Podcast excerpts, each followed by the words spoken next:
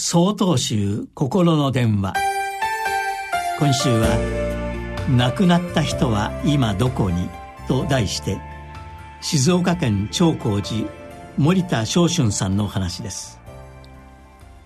あの人は今どこにいるのでしょうね？大切な人を失った遺族の方からこう問いかけられることがあります。亡くなった方はあなたの心の中にいてこれからも一緒なのですよ。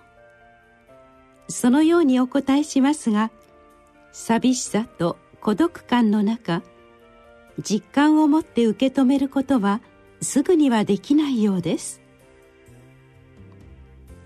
ある時病気で連れ合いを亡くされた方のお宅に伺った時のことです。その方は庭の畑に水をまいていました。声をかけると慌てて飛んできて家の中に案内してくれました。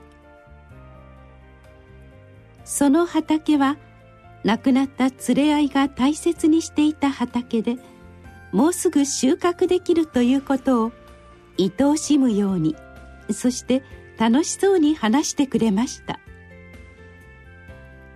畑の手入れをしている時きっとその方は亡くなった方と共に時間を過ごしているのだろうなと私は思いました。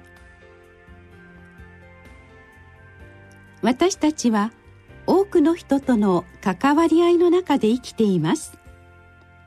関係が深くなるほどにその相手の言葉や行動から影響を受けていきます。大切な人と共に生きる時間の中でいつしか相手と同じように考え行動するようになっていくこともあるでしょう。それは自分自身の行いの中にあなたの大切に思っている人がいるということなのです。あなたのその行いはあなたの大切な人がしていた行いではないでしょうか。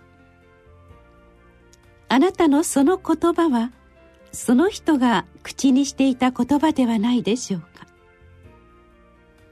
もしそうであるならばたとえ亡くなったとしても大切な人はずっとあなた自身の中に生き続けているのです。